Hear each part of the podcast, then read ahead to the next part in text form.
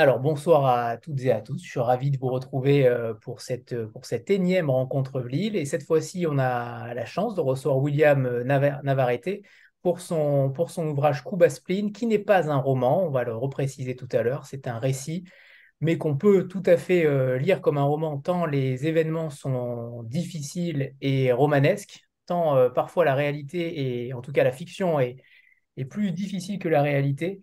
Euh, il est sorti le 5 mai dernier aux éditions Emmanuel Colas et on reçoit évidemment sa fondatrice, Emmanuel Colas, comme on a le, plaisir à chaque fois de la retrouver.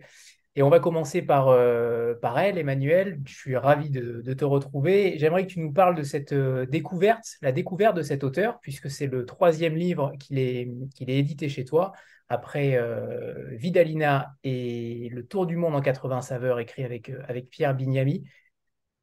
Comment tu l'as découvert? Parce que véritablement, euh, c'est un véritable style. Il a écrit déjà auparavant, il a écrit une douzaine de livres auparavant.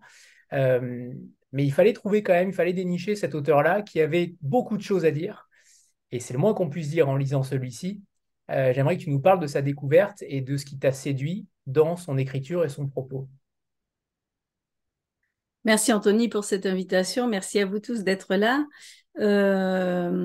Alors, souvent dans la maison, en fait, euh, les livres sont les résultats d'une rencontre.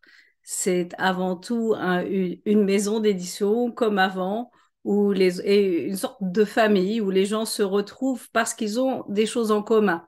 Donc, euh, quelque part, avec William, quand on s'est rencontrés, ça fait déjà quelque temps, autour de Vidalina, c'était parce qu'on avait quelque chose en commun. Et ça s'est construit au fur et à mesure, je dirais. Donc la première fois qu'on s'est parlé, il avait déjà publié en France euh, plusieurs livres, dont deux romans euh, chez Stock. Et, euh, c'est vrai qu'il a eu envie de rejoindre la maison. Nous nous sommes retrouvés autour de cette saga familiale qui, moi, m'embarquait ailleurs, puisque j'ai je suis, quelqu'un qui est plutôt euh, parti en Est, puis revenu vers l'Ouest, euh, via l'Afrique et, puis les Caraïbes. Et puis, je sais, j'ai rencontré euh, William autour de Vidalina. Et de, ce, de cette rencontre, en fait, autour de la traduction, autour du texte, autour de, ça parlait évidemment là aussi de Cuba, autour de Cuba, eh bien, j'ai posé plein de questions. Quand, je, quand on est éditeur, en général, on a une particularité, c'est qu'on est curieux. Et donc, euh, j'ai posé plein de questions. Je posais tout le temps des questions. Euh, c'était pour choisir une couverture, c'était pour euh, plein de choses. dans le texte, je n'achète pas grand-chose, en fait, directement de ce que je lis. Je, sans doute, c'est le fait d'être historienne. J'embête beaucoup les auteurs. Et donc, je pose plein de questions. Et puis, bien, au travers de Vidalina, eh bien, j'ai rencontré avec William Pierre Bignami, euh, et, c'est vrai qu'il y a eu le Covid et pendant le Covid, eh bien, c'était difficile euh, pour tout le monde. Et euh, William me dit un jour, bah, écoute, je suis à Nice, coincé avec Pierre, mais j'ai pas envie, j'ai plus envie d'écrire de romans, je sais pas quoi faire, j'en ai marre, je veux, je veux pas sortir, on peut plus sortir, je voudrais partir, blablabla. Bla, bla. Et moi, je lui dis, mais que faites-vous tous les deux? Et, on parle de cuisine. Et c'est comme ça que je lui dis, et si, tu nous, si vous nous faisiez tous les deux le tour du monde en 80 saveurs Voilà, vous faites le tour du monde euh, de là où vous êtes. Et c'est comme ça que ce deuxième euh, texte est paru. Et puis, euh, ils travaillent d'ailleurs tous les deux sur un tour de France pour, qui sortira au mois d'octobre entre tout ce qui est le terroir et, les exportations liées aux cultures différentes, à, toute l'histoire de, la France, une France du tout le monde, je dirais. Et puis, euh, un jour, euh, euh, William m'a dit qu'il il avait préparé un travailler sur un texte sur lequel il était, qui est une sorte de manifeste à propos de Cuba, à propos de la dictature, à partir de tout ça. Et évidemment, le propos m'a intéressé. Et de ce texte est sorti Cuba Spleen après discussion, beaucoup d'échanges. Voilà. Alors justement, on va peut-être parler de ces échanges-là, euh, mais d'abord, bonsoir euh, euh, William. J'ai failli vous appeler Justine en voyant le, le, petit, Oui. On va vous renommer, je vais vous renommer après. il faut dire qui c'est, hein, c'est assistante de technique pour, pour, les gens nuls en informatique comme moi. pas, nul, pas nul en récit, c'est le moins qu'on puisse dire. Vous êtes écrivain, vous êtes journaliste, vous êtes traducteur, euh, vous êtes né à Cuba pendant une, une longue période dictatoriale avant de vous installer en France. Euh, on comprend évidemment votre nécessité d'écrire sur un tel pays et sur, tel, sur une telle histoire, mais pourquoi maintenant Puisque c'est votre premier ouvrage pas romanesque sur Cuba, il me semble, excepté un ouvrage sur la, musique cubaine et sur le dictionnaire. Je crois que vous avez fait un dictionnaire également sur, le pays. Euh, mais là, c'est véritablement votre histoire, votre histoire familiale aussi à travers votre mère dont on parlera plus tard. Mais pourquoi maintenant? Est-ce que la crise du Covid, comme vous le dites aussi, euh, on en parlera aussi tout à l'heure, mais est-ce que c'est ça le déclencheur? Oui, c'était bon, bon, bonsoir et merci Anthony euh, de, m'inviter à, dans, ton, dans, ton, dans, ta chaîne, dans ton canal, je ne sais pas comment on appelle ça.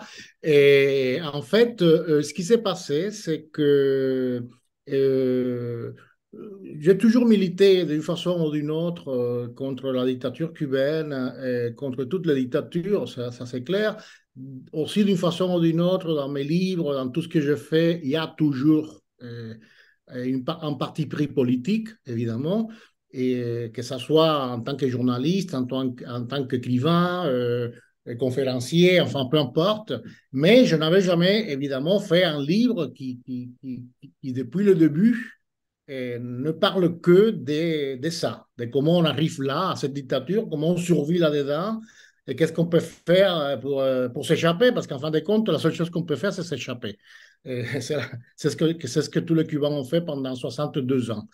Mais le déclencheur a été en partie euh, le Covid, ouais, parce que hum, je, commençais à entendre autour de moi euh, par des copains très intelligents, hein, très informés, et même des écrivains, euh, avec cette histoire du passeport sanitaire, etc., la façon dont on nous empêche de prendre un avion, on est, on est en dictature. Voilà. Alors ça, à chaque fois, ça me, ça me faisait sursauter parce que je me disais, vraiment, ils n'ont jamais, même pas vécu une semaine en dictature sous les conditions des, ressortissants de cette dictature, hein, pas en tant que touriste étranger qui va, euh, qui peut aller au, Venezuela ou, à Moscou, etc. Non, non, non, pas en tant que touriste, en tant que citoyen du pays en question.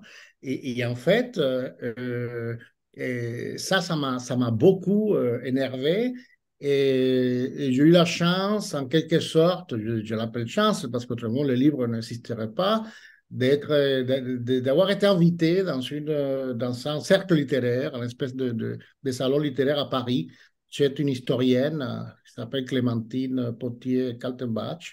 Et, elle m'avait dit, euh, après une longue histoire, parce qu'en fait, elle m'a envoyé un mail pour m'inviter à, à, une, un cercle littéraire qui, allait avoir lieu, mais qui parlait des trous noirs. Et après s'excuser en me disant Ah, excuse-moi, euh, William, je inclus sur les trous noirs alors que ce n'est pas un sujet qui peut t'intéresser. Et je lui dis Écoute, bah, les trous noirs, c'est vrai que ça m'intéresse, mais pas. Mais si tu veux, je te raconterai qu'est-ce que c'est une dictature. Je lui dis un peu en blaguant. Il m'a dit Ah, c'est génial, tu vas être les, prochains orateurs de, de, de, notre, de notre salon littéraire. Et, du coup, je me, je me suis senti obligé, en quelque sorte obligé à préparer bien la chose. Mais une chose, c'est parler comme ça avec un copain ou le raconter avec des amis ou avec un, une autre chose, c'est raconter la dictature cubaine. Et là, je me suis rendu compte de l'ampleur de la tâche. Et c'est là où j'avais, j'ai préparé ça comme, comme, comme si j'étais à, à, la Sorbonne quand j'étais étudiant avec, avec les petits fiches et tout. Et, du coup, euh, j'ai fait mon exposé pendant une heure et quelques. Et à la fin, tous ces gens-là, brillantissimes, de l'intelligentsia parisienne, certains directeurs de grandes institutions, etc., ils étaient tous bouche bée. Ils ne s'imaginaient pas que, que ça existait, que ça pouvait exister, qu'on pouvait vivre sur un truc pareil. Et, en plus, je le racontais un peu, avec de l'humour, parce que c'est ma nature cubaine, c'est là qui sort l'identité en quelque sorte. Et, c'est à la fin que cette amie, Clémentine et sa, et sœur, qui est aussi écrivain et, historienne, Lorraine, m'a dit, il faut absolument que tu fasses un livre. Parce que on n'imagine pas, même si on a toujours entendu parler de dictature, de Fidel Castro, de, des, anciens pays d'Europe de l'Est, ça, les jours, les jours après jour, les, quotidiens, la vie quotidienne, on l'imagine pas. On ne peut pas imaginer tant qu'on ne l'a pas vécu. Il faut absolument que tu fasses un livre, mais qu'il soit pas très long, ne dépasse pas les, les, 180 pages, mais que soit ça quand même un tout petit peu percutant parce que euh, ça, va raconter ta vie. Et c'est sous cette impulsion-là que je l'ai fait et j'ai eu la chance qu'Emmanuel l'a accepté. Parce qu'en fin de compte, n'étant pas un roman, je me suis dit, je me suis embarqué dans une histoire un peu euh, un, peu dans le flou. Je ne savais pas si ça allait plaire, si ça pouvait entrer dans la collection, etc. Et voilà comment, comment, je suis arrivé, comment nous sommes arrivés là. Avant de rebondir sur, sur ce que vous venez de dire, euh, en effet, j'aimerais qu'on parle de cette, euh, cette entorse, entre guillemets, au catalogue Emmanuel Colas. Alors, ce n'est pas forcément une entorse parce que ce n'est pas la première fois qu'il n'y a pas de roman, il y a de la poésie, il y a des, ouvrages euh, tels que le dernier de, William euh, sur le, Tour du monde en 80 saveurs, mais, mais quand même, là, c'est un récit personnel et historique. Alors évidemment, l'histoire, Emmanuel, c'est le moins qu'on puisse dire, c'est ta tasse de thé. Mais est-ce que tu peux, est-ce qu'on appelle ça une entorse à un catalogue tant le sujet était puissant? Comment vous avez travaillé la matière tous les deux? Est-ce qu'elle a évolué? Est-ce que vous avez travaillé le texte de manière à ce qu'il soit aussi peut-être un petit peu plus euh, romancé, mais en réalité, il ne l'est pas forcément. Mais comment vous avez travaillé ensemble? Mmh.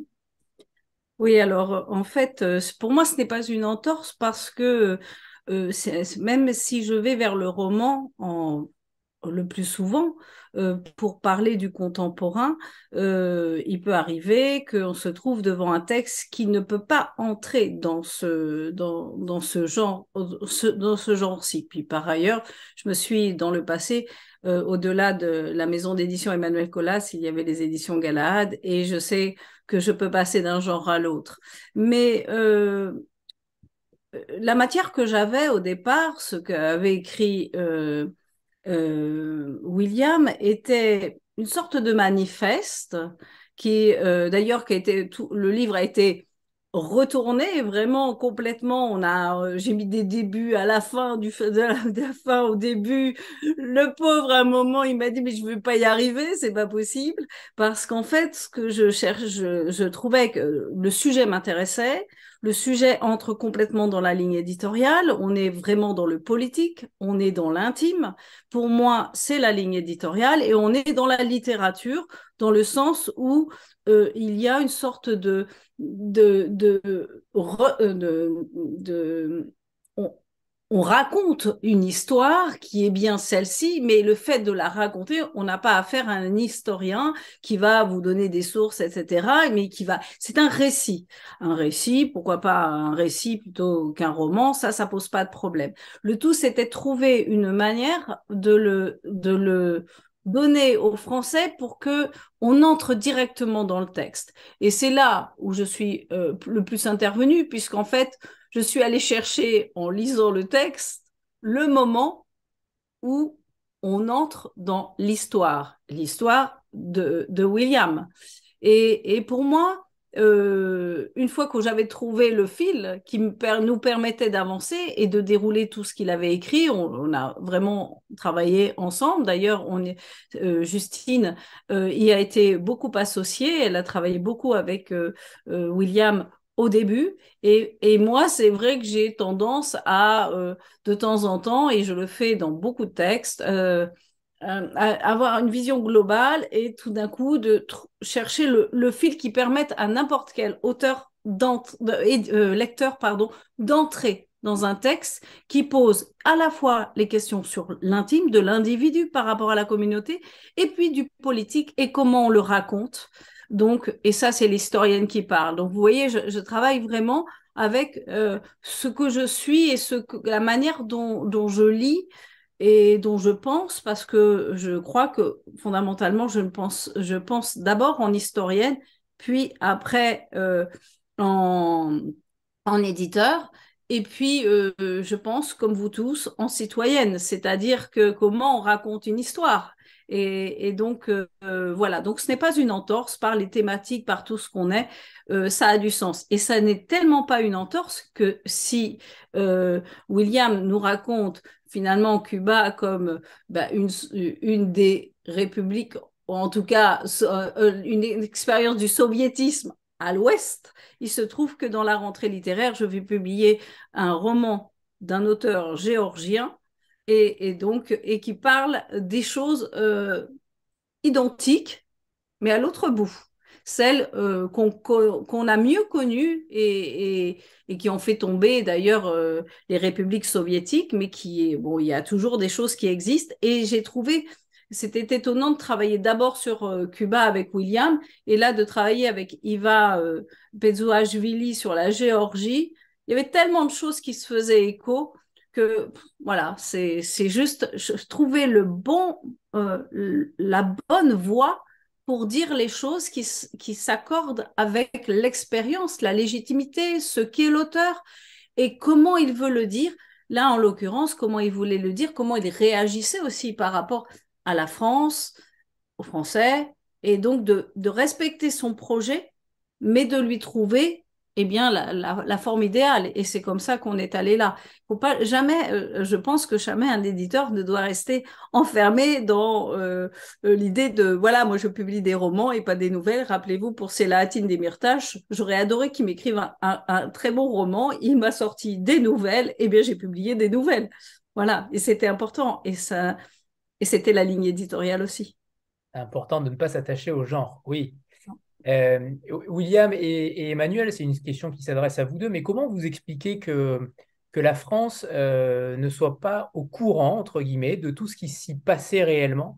Est-ce que c'est... On entend souvent des hommes politiques, je pense à Jean-Luc Mélenchon, qui se revendiquent parfois de Fidel Castro.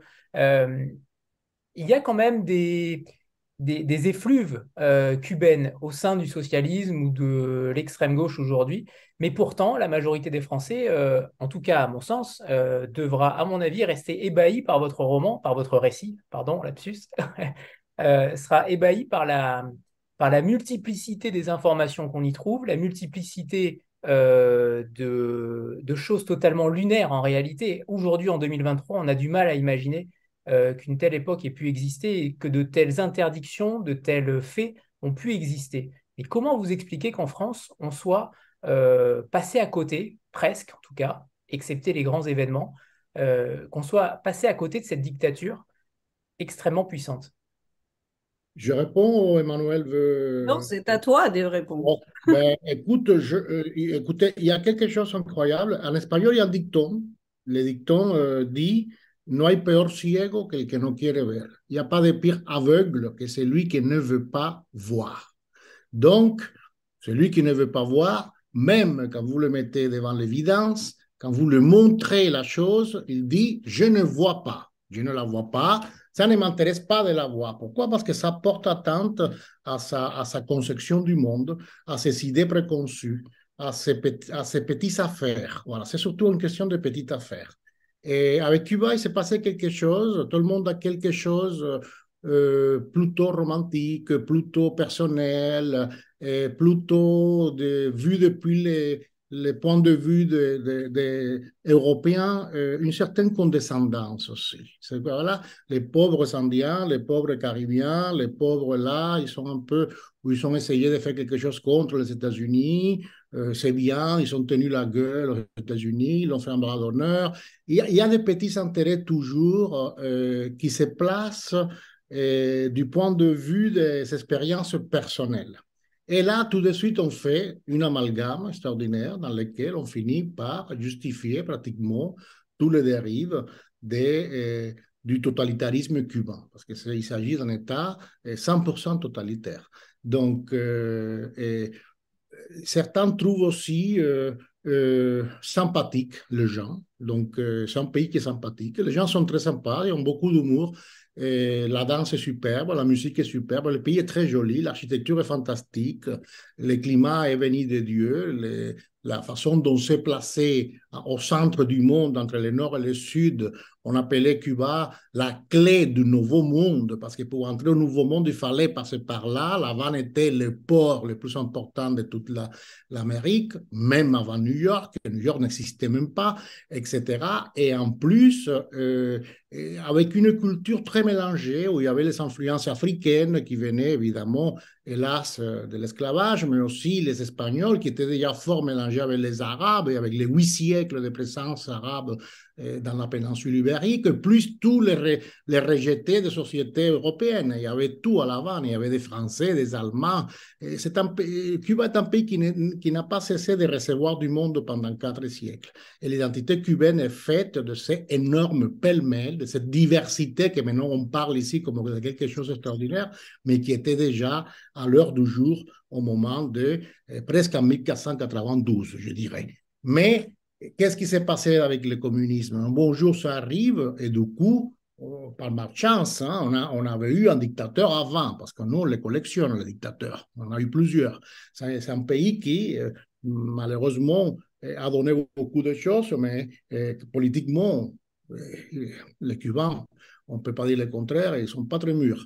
Donc, on avait un dictateur, Batista, qui qui n'était pas aimé, qui avait donné un coup d'État en 1952, et d'un coup, on reçoit un, Messias, un espèce de Messie, et c'était Fidel Castro, qui allait complètement changer la donne et qui, nous allait nous libérer finalement de cet affreux personnage qui, avait donné un coup d'État et qui finalement ne restait au pouvoir que sept ans, hein, parce que Batista était entre 1952 et 1959.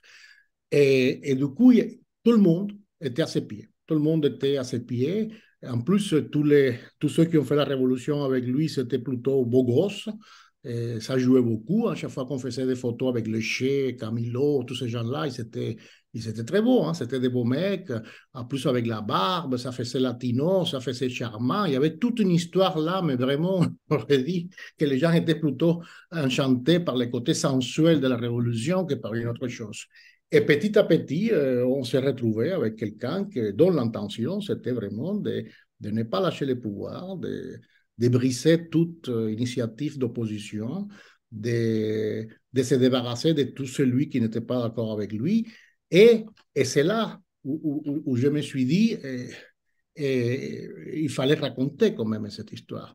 Et, on revient toujours à la même idée. Pourquoi en France, d'autres pays, euh, pourquoi il y a eu cette complaisance? Pourquoi il y a eu cette... Euh, et, en fin de compte, il y a plusieurs raisons. La première, parce que l'Europe a toujours essayé de se placer vis-à-vis des États-Unis, évidemment parce qu'il y a des intérêts commerciaux qui sont très importants. Quand vous avez une, une, entreprise comme Bouygues qui est très implantée à Cuba et qui construit des hôtels pour que les militaires cubains puisse exploiter ces hôtels, avec les groupes accords aussi, ça, on ne parle plus d'idéologie, on ne parle plus de principes, on ne parle plus de pureté, on ne parle plus de solidarité, on ne parle plus de démocratie, on parle fric.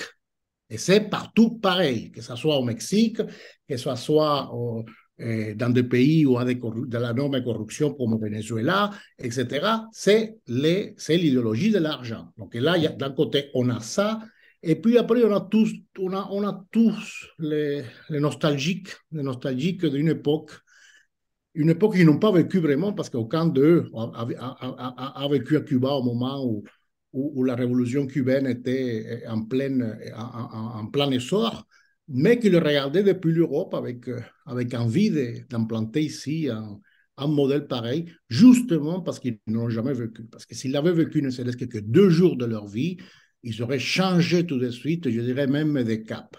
Mais euh, pour l'instant, il est très agréable de, comme on dit en espagnol, de nager en dehors de l'eau. C'est-à-dire qu'en dehors de l'eau, tout le monde nage très bien. Vous n'avez rien à faire, vous flottez tout seul.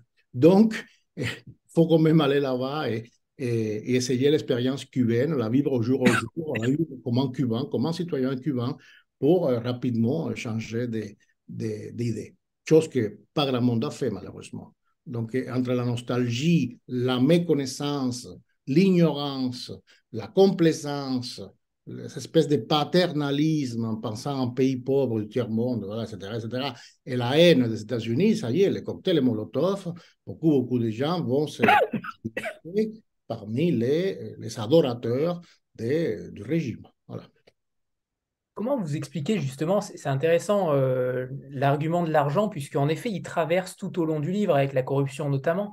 Euh, comment vous expliquez ce que ce pays-là a, fondu devant le, prisme de l'argent, le prisme euh, du profit, alors que logiquement, sa, sa, doctrine était totalement à l'inverse Comment on explique, alors que d'autres pays aussi, à cette époque-là, ont pu succomber à l'argent, au capitalisme, sans tomber dans cet excès-là? C'est-à-dire qu'il faut, il faut faire attention. À. Cuba, ça, c'est quand même le régime, c'est 62 ans. Donc, tout au long de 62 ans, il y a eu de, différentes périodes. Différentes périodes. Jusqu'à 1989, jusqu'à la chute du mur de Berlin, et Cuba est resté assez pur. Hein. Les étrangers ne venaient pas, il n'y avait pas de tourisme, les touristes étaient presque bannis. Les seuls étrangers occidentaux qui allaient à Cuba, c'est parce qu'ils venaient en mission technique ou en mission diplomatique ou parce qu'ils savaient quelque chose à faire par rapport à, leur travail. Mais un touriste en tant que tel n'avait pas. C'est à la chute du mur de Berlin, quand Cuba, euh, quand Cuba le gouvernement cubain surtout a perdu le subside soviétique, euh, cette aide énorme que l'Union soviétique fournissait à l'île et que le pays de l'Est, par le CAME, qui était la, l'institution qui, qui, groupait tous les pays socialistes d'Europe de l'Est, quand ils ont arrêté l'aide, parce que finalement, eh, ils ont changé de, direction, et avec, la perestroïka d'abord et ensuite avec la, fin de, la période communiste, et c'est là que Cuba a dû, le régime cubain, encore une fois, Fidel Castro a dû ouvrir le pays au tourisme. Et c'est là que les, Occidentaux, finalement, ils ont découvert ce pays qui était resté fermé pendant 30 ans. Donc, euh, et c'est à partir de là où tout s'était frité, où, ils, ont, ils ont gardé les, les, les, les, structures, les squelettes de la chose, mais euh, là, c'était la plus grosse hypocrisie. On s'est rendu compte que tout ce qu'ils voulaient à tout prix, c'est garder le pouvoir, garder l'emprise sur la population et qu'ils n'avaient rien à faire de leur sort et non plus de leur détresse et encore moins de euh, leurs moyens de, de, survie. Et, et c'est là qu'on s'est rendu compte finalement que c'était de la grande hypocrisie parce que les amis d'avant eh, étaient devenus les ennemis. Et je m'en souviens parfaitement à l'époque où Gorbatchev est allé à Cuba, j'étais allé, parce qu'on était obligé d'aller recevoir les présidents de tous les pays qui venaient, chose qui était inouïe. On venait vous chercher avec un petit drapeau, il fallait se mettre au bord du trottoir et comme un imbécile, agiter ce drapeau pendant toute la journée jusqu'à ce que l'avion arrive. Parfois, l'avion il arrivait avec 10 heures de retard, mais on était là en plein cagnard avec les petits drapeaux en papier, parce que pour ça, il y avait du papier. Hein. Pour autre chose, il n'y avait pas de papier. Et finalement, et Gorbachev, il a dit à, Castro, bon, il faut changer. C'est évident.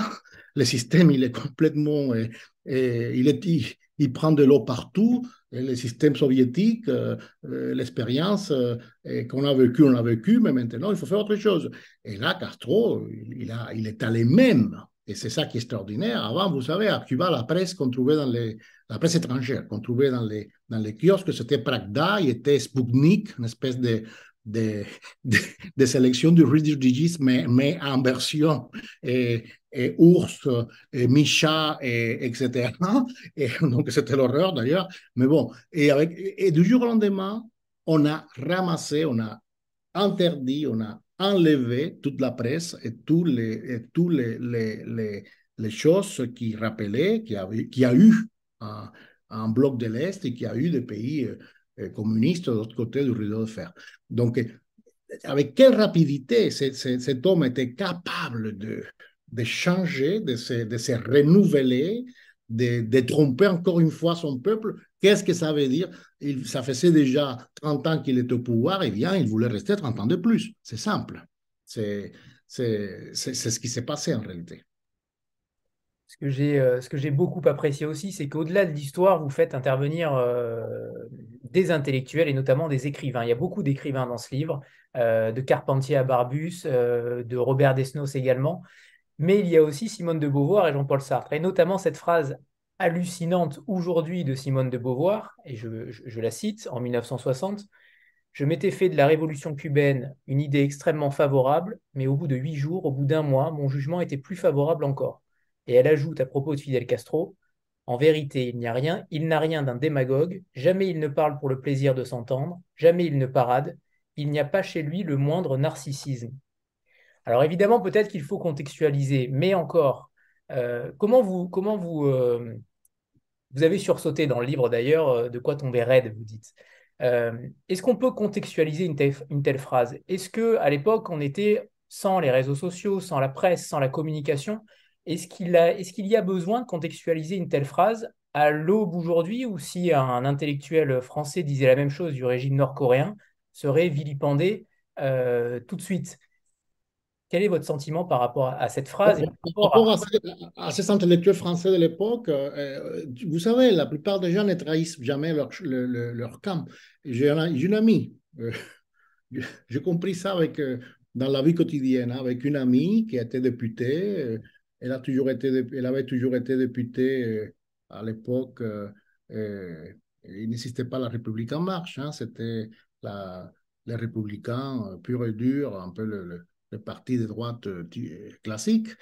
Et, au moment donné où, où, où, je lui dis, ben écoute, apparemment, il y a de nouveaux partis qui, qui sont nés, l'ancienne euh, division ou, l'ancienne répartition française de euh, communistes, socialistes, droite, extrême droite, c'est fini. Maintenant, il y a plein de partis, donc, donc tu ne vas pas voter quand même les républicains, puisque finalement, il paraît qu'ils sont que 2% par rapport à la République en marche, par rapport aux autres. Et il m'a dit une fois, il m'a dit, on ne trahit jamais son camp. Et là, ça vient de quelqu'un du monde politique. Alors, je dis, voilà pourquoi Sartre, Simon de Beauvoir et tous ces gens-là, ils n'ont jamais trahi leur camp. Ils ne voulaient pas, parce que, parce que c'était leur, en plus, c'était leur fond de commerce. Il faut, il faut le dire aussi. Je ne dis pas pour cela que Sartre est un grand bourgeois et que parce qu'en en fait, euh, il, apparemment, il n'était pas vraiment même, que, même s'il avait l'allure. Mais, mais en fin de compte, qu'est-ce que, qu'est-ce que, qu'est-ce qu'ils ont, ils ont décidé de rester fidèles à leur, principe, de ne pas donner leur bras à tordre et de. Et, ça, c'est bête, c'est bête, parce que je dis toujours aux gens, on a le droit de changer, on devrait changer constamment, et c'est même intelligent de changer quand il faut changer, quand il faut vraiment assumer les erreurs, et dire on s'est trompé, ou on était d'accord jusqu'à jusqu'à ce point-là, mais maintenant il y a une fracture,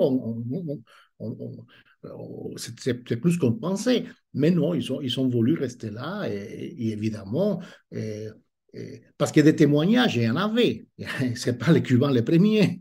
Des témoignages de, l'Europe de l'Est, de Goulard. Mais, ça s'est passé à chaque fois pareil dans l'histoire, hein, avec, les, camps de concentration euh, nazis. Comment, comment on justifie ça de nos jours? Ah oui, mais on ne savait pas. Oui, on savait, mais on ne voulait pas entendre.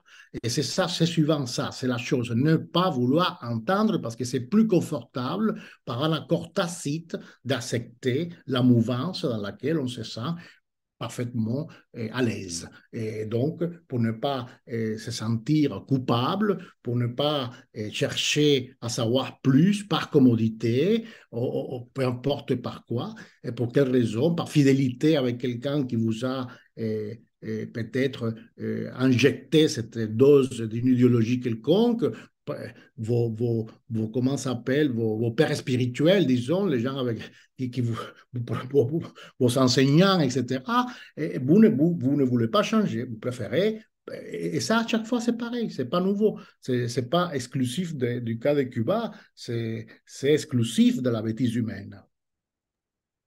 Alors, je rebondis sur cette notion peut-être de, de, pardon. Euh, vous écrivez, page 73, à chaque fois que je pense à tout ce qu'ils nous ont fait subir, je sens monter en moi dégoût et mépris.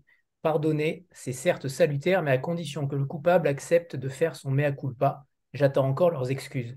Est-ce que vous êtes toujours dans, euh, ce sentiment-là euh, d'impunité totale, ou en tout cas, euh, vous dites de dégoût et de mépris, ça on comprend totalement, mais comment vous situez-vous par rapport à ces 30 années où vous n'êtes pas revenu à Cuba, on en parlera juste après, Comment vous sentez-vous par rapport à, tous ces méfaits? Pour l'instant, j'attends encore des excuses, mais vous savez, on va les attendre toute la vie. parce que je pense souvent au cas de l'Espagne avec le franquisme et avec, et avec Franco, le dictateur. Il est resté au pouvoir 40 années, 40 et quelques années. Eh bien, y a la fin, il y a eu une transition, il y a eu une démocratie euh, euh, qui n'était pas évidente. Hein. ça a failli finir en coup d'État, mais finalement, les Espagnols, ils ont finalement rattrapé l'Europe euh, pour leur grand bien. Eh bien, il a fallu attendre 30 et quelques années pour qu'en Espagne, on fasse ce qu'on appelle une loi de la mémoire historique et qu'on déterre Franco et tous ces gens-là de la fameuse balai des héros euh, du côté de l'Escorial. Donc, vous voyez, 30 ans pour que quelqu'un surgisse pour dire, euh, pour faire le procès de Nuremberg espagnol. Ça n'était jamais fait. Voilà. Et encore à l'heure actuelle, ça s'est fait, mais euh, je considère que c'est une façon tiède par rapport à l'horreur que ça a été la dictature, le franquisme, la guerre civile, la façon dont ils se sont entretués, etc. Et et, quel meilleur exemple en plein cœur de l'Europe que celui de l'Espagne. Donc, finalement, Cuba, petite île des Caraïbes, lointaine, sans grandes ressources euh, économiques. Son seul intérêt, c'est presque idéologique parce qu'il est placé là, géographiquement parlant, dans un endroit très stratégique entre le nord et le sud. Mais en dehors de ça, il n'y a plus rien à tirer.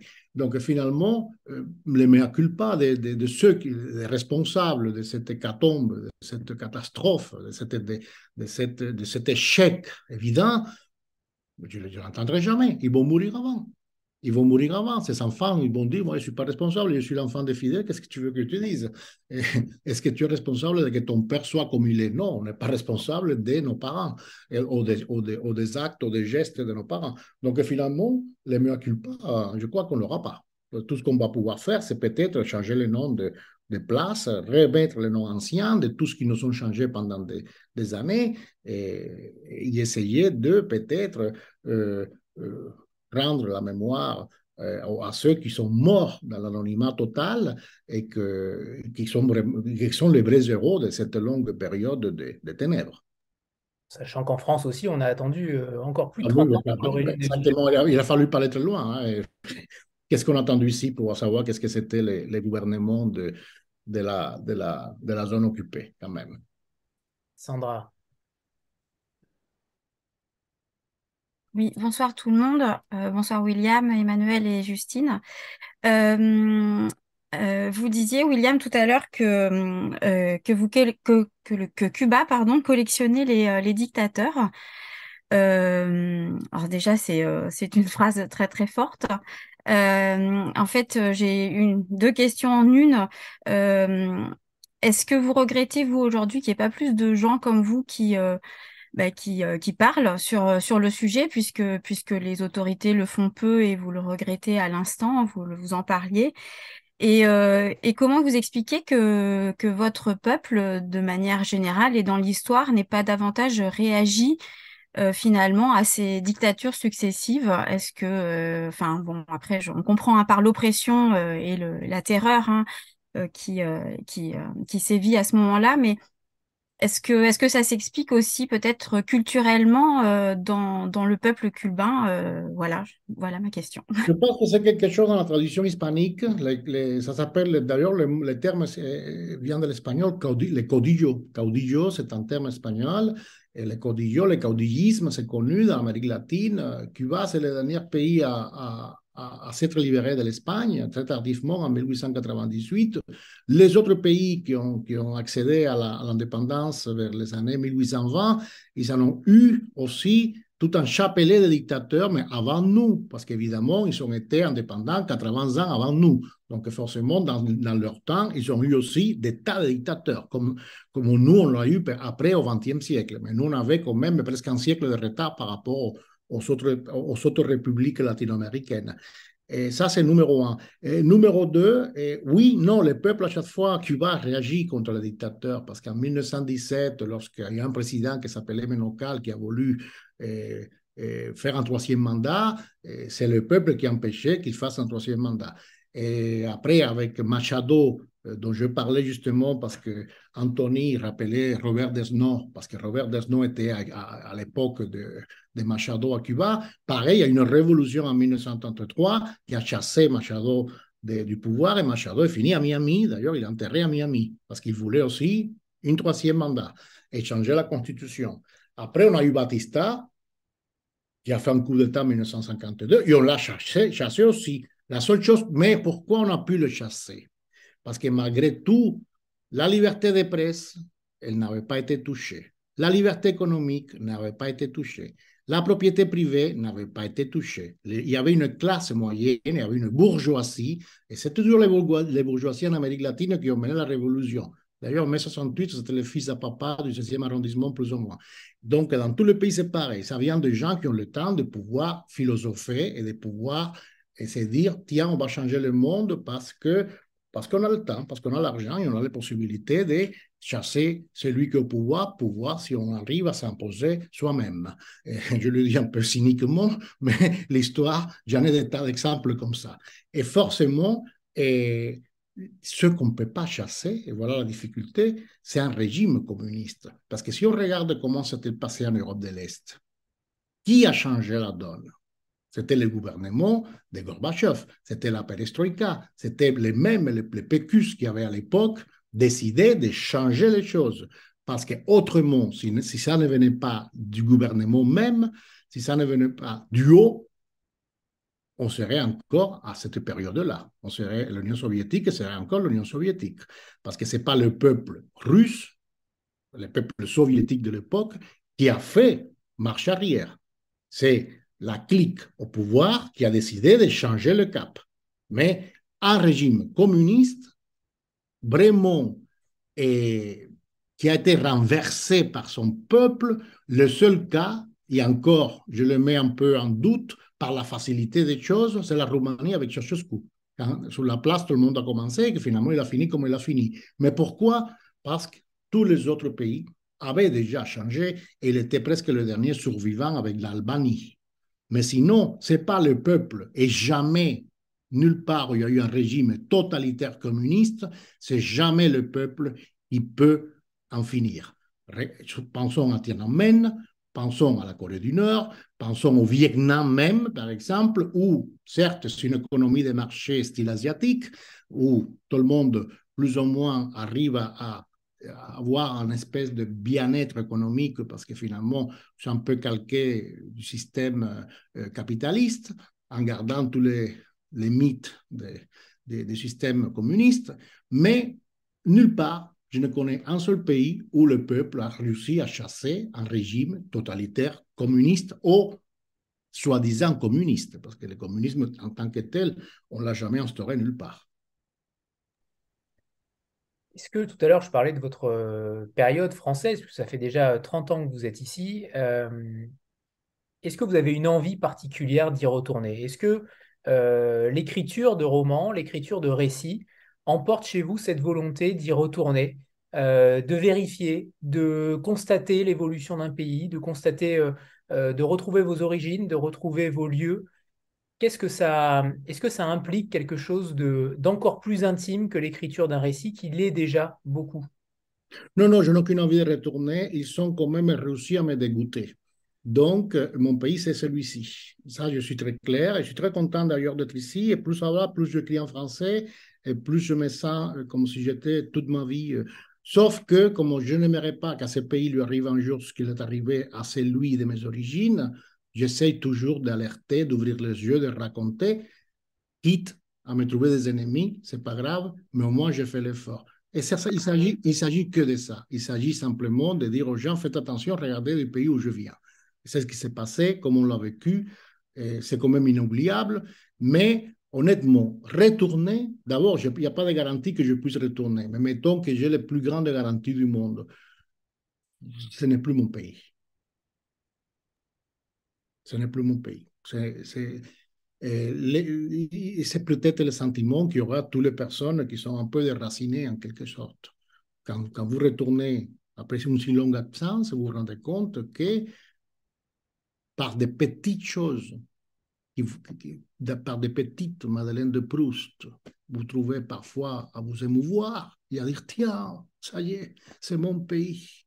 Parce que vous avez senti l'odeur d'une fleur que vous n'avez plus jamais retrouvée nulle part ailleurs, même pas en Jamaïque, Haïti ou à Porto Rico qui sont à côté. Mais ça ne suffit pas.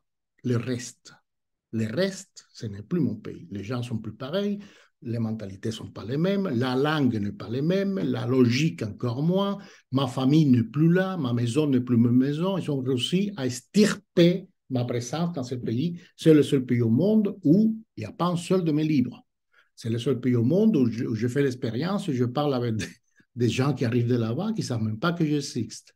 Vous voyez? Alors que si je vais au Mexique, en Colombie, en Argentine, n'importe où, en Floride, en Espagne, il y a toujours des gens qui savent que je publie, que j'écris. Mais comment ils vont les savoir, les Cubains, si finalement l'Internet n'est pas libre? Il y a un truc qui s'appelle intranet, et ça veut dire qu'ils ne peuvent pas se connecter vraiment au site sur lequel j'ai tendance à écrire ou que j'ai l'habitude d'écrire ou au journal dans lequel je participe ou, ou je collabore. Eux ne peuvent pas lire ces journaux-là.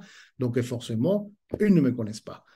Et, et vous croyez que j'envie en plus à mon âge, 53 ans quand même. Des... Oui, mais c'est pas grave, mais les faits sont là et de me lancer dans l'aventure d'une soi-disant reconstruction. Non, non, non, non. Moi, ma seule reconstruction, je le fais à partir des livres, à partir de ce que je peux raconter. S'il y a des jeunes, je suis enchanté de le raconter, le passé, tout ce qu'ils voulaient, mais je n'ai plus la force de me mettre dans une entreprise de ce type. Et, Cuba, finalement, c'est quelque chose qui s'est beaucoup, beaucoup éloigné de ma vie. Cuba perd un, un grand écrivain. Est-ce que c'est pour ça que justement, vous n'avez pas décidé d'écrire en, espagnol Je me suis posé cette question à la, lecture du livre. Je me suis dit, euh, le fait d'écrire en espagnol, j'imagine que c'est une facilité euh, sans nom pour vous. Euh, est-ce que c'était aussi un moyen de dire, voilà, c'est une rupture, c'est une rupture avec le monde hispanique il sera peut-être traduit, mais en tout cas, ma langue. J'ai la chance d'avoir Emmanuel Colas, qui est, qui est génial, parce qu'elle, qui ne parle pas l'espagnol couramment, elle arrive à se projeter dans ce que je raconte, elle connaît mes tournures, elle voit le baroquisme de mes phrases, que d'ailleurs vous pouvez l'entendre aussi, parce que normalement les Français ne parlent pas avec la façon dont je le fais en ce moment, avec ces longues phrases, il n'y a même pas une virgule. Et mais en espagnol, on parle comme ça, et tout ce que je fais, c'est transposer de mon espagnol et de mon système grammatical et syntactique espagnol je, déverse vers les Français, alors que je sais que les Français, ils parlent plutôt en, prenant l'air et en faisant des points à la ligne, chose que je ne fais jamais. Mais pour ça, j'ai Manuel Colas qui est fantastique. Il me dit, alors tu, tu, arrêtes là, tu changes, tu mets ça. Non, non, non, tu m'enlèves ça. Non, non, en français, c'est comme ça. D'ailleurs, depuis que j'ai commencé cet exercice avec elle, qu'on l'a fait déjà pour l'un de mes romans, et je me elle, considère que je me suis même beaucoup amélioré en français. Je crois que aussi parce que j'ai réussi quand même maintenant à, à, me rendre compte qu'est-ce qu'on ne fait pas en français, qu'est-ce que, et, qu'est-ce que c'est de l'espagnol. Mais pour revenir au sujet, euh, ce qui est compliqué, c'est toujours les romans. Les romans, c'est difficile parce que les romans, les personnages sont en général hispaniques. Les, romans, les, personnages sont des Caraïbes, sont des Cubains, des Mexicains, peu importe, de Miami, etc. Et c'est très faux de leur, de leur, de leur faire parler français. Voilà, les dialogues. Les dialogues qui est la chose la plus colloquiale qui existe dans une langue. C'est là où on passe tout de suite à un, niveau argotique, pratiquement. Ça, l'écrire en français, ça va pas du tout. Mes personnages, ils peuvent pas parler entre eux en français. C'est complètement surfait, c'est complètement artificiel. Donc là, je suis coincé. Pour un roman, je serais coincé. Mais tant que je reste dans les récits ou, dans des choses qui sont plus ou moins cartésiennes, si on se dire, ah là, je peux, je peux euh, faire appel au français. Mais dès que les personnages sont latino-américains, je ne peux pas, c'est impossible. J'ai déjà essayé, c'est horrible, parce que l'argot, c'est quelque chose de très particulier d'une langue. Et en plus, l'argot parisien, c'est encore, euh, voir un personnage euh, cubain entendre parler en argot parisien dans ce que j'écris, c'est impossible, ça n'a pas de sens. Sauf si je fais un roman qui se passe en France ou, ou n'importe où dans le monde, alors là, je me sens très libre d'utiliser le français parce que je, ne me sens pas attaché à la musicalité ou à la, vraie valeur de mots. Mais, sinon, voilà la, raison pour, la, pour, toujours écrire des romans en espagnol, en fait l'argot d'ailleurs qui, euh, qui, revient dans ce livre-là, notamment pour qualifier les homosexuels. Où vous avez. Ah là, il y en a un million de mots à Cuba. Voilà, vous écrivez qu'il y a un million de mots pour. Euh, j'imagine qu'en France aussi, hein. je ne sais pas si. J'imagine qu'aussi, ouais. Valérie. bonsoir. Euh, alors moi j'ai deux questions. Euh, la première concerne les mots, puisque vous êtes un homme de lettres. Euh, étant donné que les mots sont détournés par les discours des, dictateurs, il y a certains mots qui vont finalement être vidés de leur sens, qui vont être salis. Je voulais savoir si bah, justement le régime Castro vous avez volé des mots et si après plus tard vous êtes arrivé à vous les réapproprier. C'est difficile parce que moi, c'est une question très pertinente, parce que justement, comme le régime cubain a abusé des mots et que certains mots étaient, euh, étaient liés vraiment à la conception même du régime, je n'ai plus jamais osé les utiliser.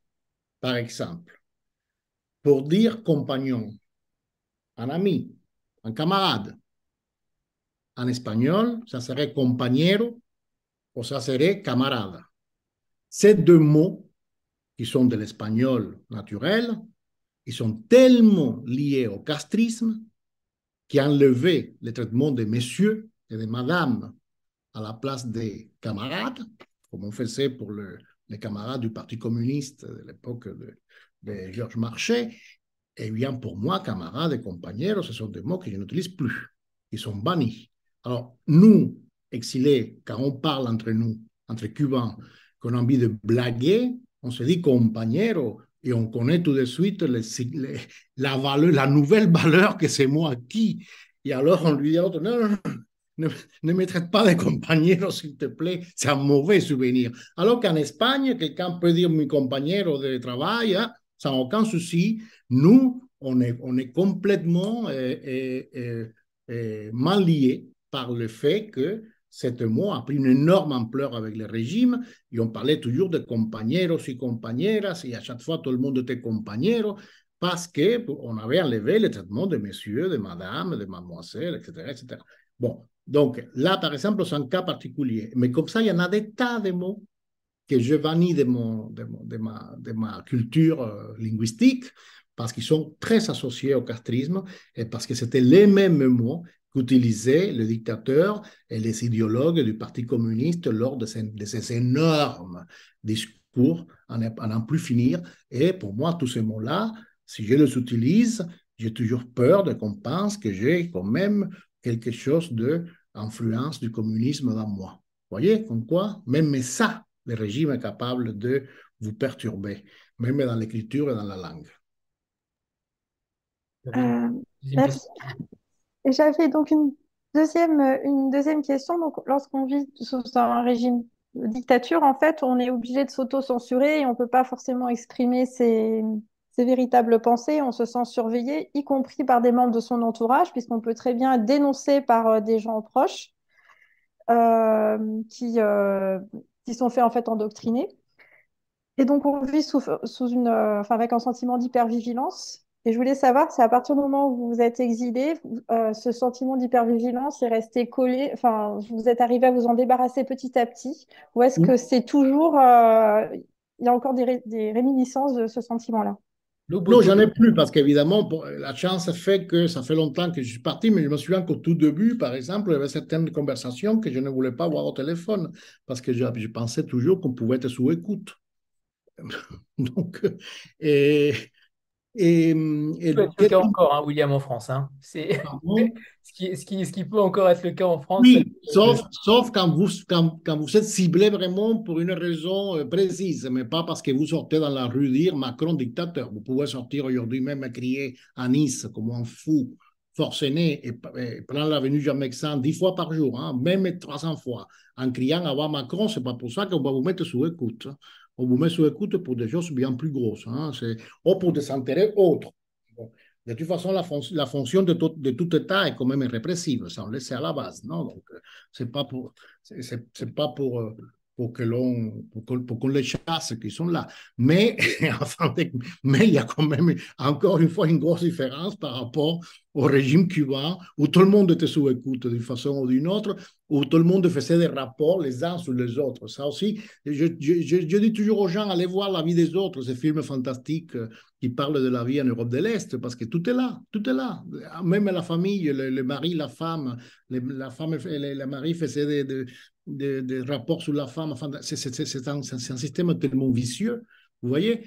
Mais, mais qu'est-ce qui me reste encore de, de ça, si j'ose dire C'est toujours quand je traverse les frontières, dans n'importe quel pays du monde, même si je suis citoyen français depuis euh, maintenant belle lurette, j'ai toujours l'impression que parce que je suis né à Cuba, on va m'arrêter ou on va m'empêcher de passer la frontière.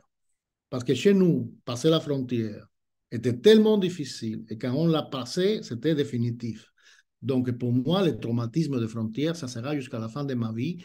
Je ne pourrai jamais me, me, soustraire à l'idée de que avec un passeport français, je peux traverser tranquillement et librement les frontières de n'importe quel pays tant que voilà qu'on puisse y aller.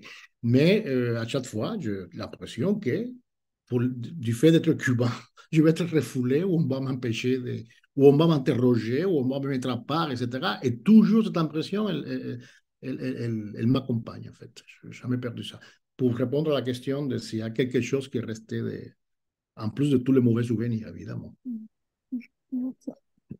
Ce qui est intéressant aussi, William, alors qu'il peut euh, paraître peut-être contradictoire, c'est que vous avez fait en effet une rupture avec votre pays, mais vous continuez d'écrire sur ce pays-là. Euh, est-ce qu'il y a, est-ce que vous allez creuser ce sillon? Est-ce que vous allez continuer à creuser ce sillon dans la littérature à travers ce pays-là? Ou est-ce que vous allez réussir à vous en extraire potentiellement? Est-ce que vous avez une envie de vous en extraire ou au contraire vous avez envie, vous avez, vous avez envie euh, de manière perpétuelle euh, de dénoncer ce système-là et ce régime-là? Peut-être pas dénoncer le régime, mais de toute façon, à chaque fois qu'on travaille euh, la mémoire, qu'on travaille le, pourquoi de beaucoup de choses, pourquoi on est comme on est, pourquoi on pense comme on pense, pourquoi on écrit comme on écrit, pourquoi, euh, pourquoi on a pris ce chemin-là, etc., on revient systématiquement, enfin pour les gens normaux, à l'enfance et à l'adolescence. Ce sont les deux moments de la vie de l'individu ou euh, c'est pas pour rien que c'est la formation, elle est là. Donc, euh, à chaque fois, je suis obligé de penser à mon enfance, de penser à la période de mon adolescence. Et, qui dit l'enfance dit aussi euh, les origines, de où on vient, qui étaient mes, ancêtres, qui étaient mes grands-parents, qui étaient mes parents, comment le système de la famille, etc. Constamment, dans une île un peu, euh, une île qui en soi-même euh, déjà un peu endogamique, historiquement parlant, et euh, le sentiment de cette appartenance à ce, à ce territoire-là va hanter éternellement ce que vous écrivez. C'est presque, c'est même pas un choix, c'est que ça, on revient constamment sur ce travail de la, la quête de l'identité et des origines, et notamment pour des, des, des, pays euh, qui n'ont pas une forte euh, ou, une, identité très ancienne. La France, par exemple, c'est un pays, bon, il faut, il faut, il faut aller jusqu'au Gaulle de Jules César, et, déjà la France était déjà en train de se former en quelque sorte. Et Cuba, c'est quand même assez récent, c'est quatre siècles quelques. On a beaucoup de questions à se poser encore là-dessus. Et, c'est en quelque sorte ce qui m'oblige constamment euh, à, peut-être pas de dénoncer politiquement le régime, ça serait trop, trop récent et trop, mais dans le travail général de l'écriture et de la pensée, à, à, chercher dans cette direction-là. Voilà. Et à essayer de comprendre Cuba dans un contexte un peu plus ample quand même. Sandra, et tant mieux hein, d'ailleurs, puisqu'il il y a peu de, peu de romans, peu d'auteurs cubains euh, qui sont traduits notamment en France, et, euh, c'est bien dommage. Il y a quand même peu de matière aussi en littérature. De manière historique, en effet, il peut y avoir des ouvrages, mais en, matière de littérature, de récits, de romans, on sait terriblement peu de choses euh, de ce pays-là, donc on vous en remercie, William. Sandra. Euh, oui, ma question euh, est liée à la précédente et à votre réponse. vous y avez en, partie répondu de toute manière, mais Est-ce que le fait d'écrire justement sur votre pays, ça vous a permis d'apaiser justement vos peurs, votre hantise, et dans quelle mesure justement ça, ça a permis de, penser vos, vos angoisses, penser avec un A. voilà, est-ce que, est-ce que ça a été salvateur pour vous, et que, et dans quelle mesure ça vous a permis d'avancer vis-à-vis de, bah, de, de cette expérience malheureuse? Bon, de toute façon, il y a, eu une grande frustration du fait de, de, de voir que qu'on est presque en, point, en point mort depuis, depuis tant d'années, que ça fait 32 ans, je suis parti en pensant que dans 10 ans ou peut-être 5, ça allait être différent et que, que, que, ces gens-là soient encore là. Et voilà, c'est quand même très frustrant. Mais l'écriture a eu quand même cette espèce de, de, de, de, pouvoir, de bombe, de, de aussi. Ça m'a permis de, de, de, me, de, me, soulager en quelque sorte euh, euh, d'un poids. Le fait d'avoir raconté, et c'est pas que c'est pas par là que je crois que ça y est, c'est bon. Euh, et j'ai fait ma part je suis très content et très fier de moi-même. Non, non, non, non, c'est pas du tout ça, c'est loin de ça.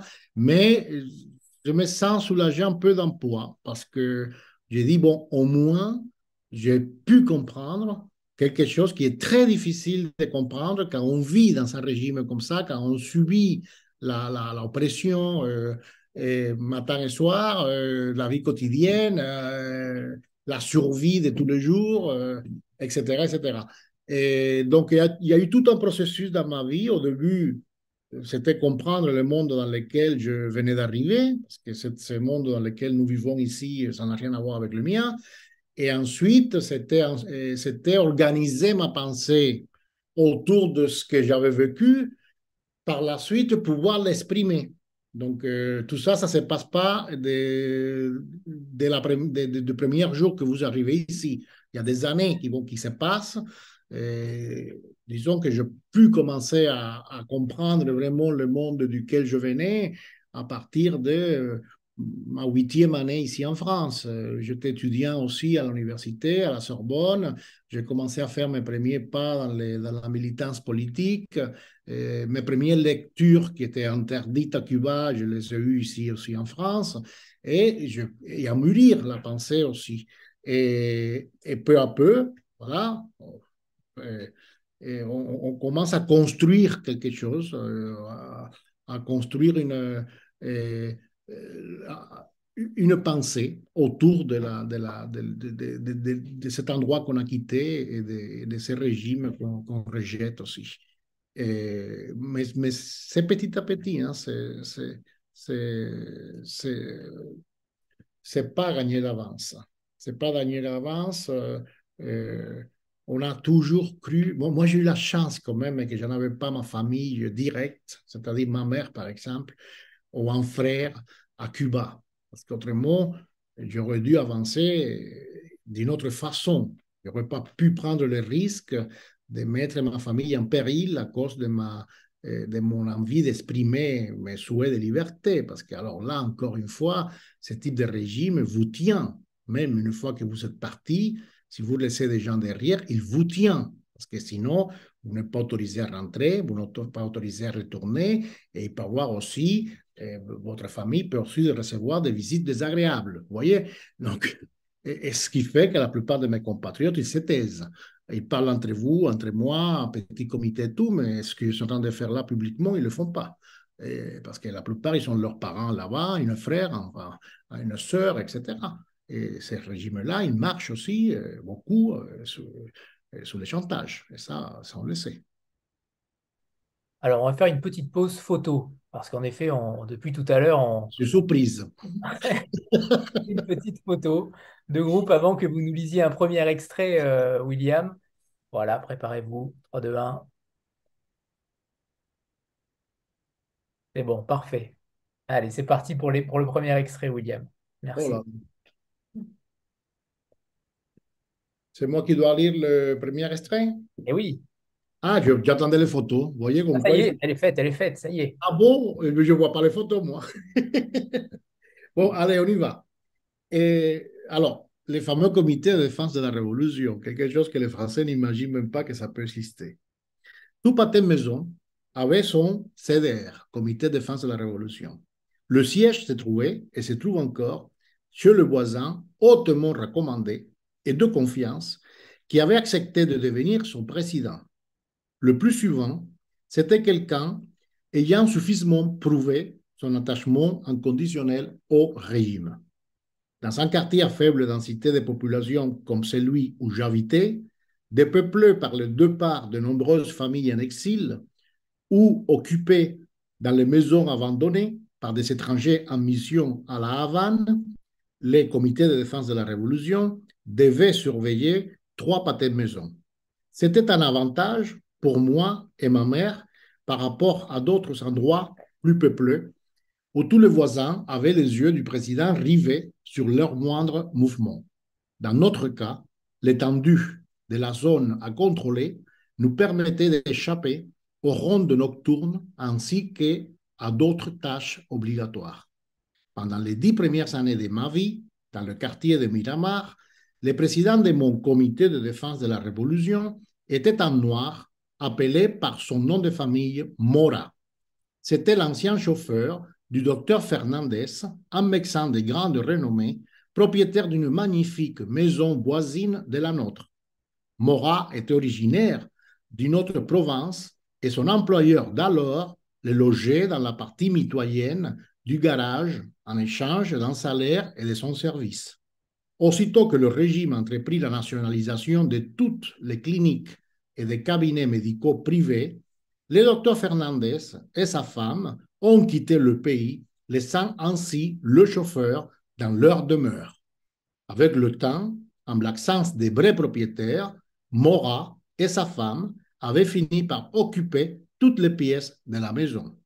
Ils étaient devenus les nouveaux maîtres d'une fabuleuse demeure qui ne leur appartenait pas. C'est un bon exemple pour comprendre comment la dictature castriste a gagné tant d'adeptes. Mora n'a jamais plus travaillé et son poste de président du comité de défense de la Révolution n'étant pas rémunéré, il vécut aux dépens de son épouse et continua à défendre le régime. Voilà encore comment, en enlevant quelque chose à quelqu'un et en lui donnant un autre, on arrive à avoir beaucoup de. Est-ce que finalement, j'ai pensé à ça euh, en, vous lisant, parce que ceux qui ne vous ont pas lu ne savent pas à quel point il y a des exemples euh, disséminés ainsi où, on s'interroge sur la nature humaine. On se dit comment ça a pu être possible? Euh, est-ce que ce n'est pas finalement un livre d'amour sur la France, à contrario justement de cette dictature cubaine, en se disant regardez ce qu'il y a autour, l'herbe n'est pas plus verte ailleurs, ni dans le passé, ni dans le présent, et peut-être pas dans le futur, mais est-ce que finalement ce n'est pas un livre euh, d'amour total pour la France en minimisant euh, les informations quotidiennes qu'on entend. Finalement, est-ce que c'est pas ça, le, message caché du livre? Oui, c'est un livre d'amour pour la France, notamment d'une certaine France, celle qui a été euh, la France moderne, disons, parce qu'il y a une France aussi que, au secours, hein, c'est lui qui connaît bien l'histoire de la France, entendra et comprendra que le comité de défense de la Révolution a été créé sur Robespierre. D'ailleurs, c'est Castro qui s'est inspiré parce que ça vient de loin. Et la France a donné beaucoup de mauvaises idées au monde, notamment à cette période trouble et nécessaire, évidemment, parce que ça aussi, il fallait, il fallait voir à quel point ça, a pu être nécessaire de, de, de, faire la Révolution française. Mais, mais, pour résumer, en fait, oui, je suis très amoureux de la France du XXe siècle. Et je considère qu'au moment où on a séparé l'Église de l'État, que c'est devenu une république laïque, c'est à partir de ce moment-là, je me suis dit, voilà, ça y est, on peut parler d'une France différente. Et, à partir de là, la France n'a fait que construire une société qui est arrivée à la société actuelle, et où il y a plus ou moins un consensus, et où les gens peuvent se sentir fiers d'être de ce pays. Et c'est ça qui, je peur dans le futur, que ça puisse être déconstruit et justement en, utilisant le mot de, l'une des, intervenantes, euh, en, sacrifiant la vraie valeur de mots, en, racontant ce qui n'est pas et en, et en, abusant de, la vraie valeur de mots. Donc, euh, c'est pour ça que tous les extrêmes, moi, j'ai toujours peur. Euh, ça il faut les fuir comme de la peste. Mais, mais pour pourquoi les gens ne comprennent pas ça Je ne sais pas. Pour moi, c'est tellement évident. Et, c'est cette France-là que j'aimerais bien qui perdure quand même, avec, avec tous ses défauts. C'est intéressant.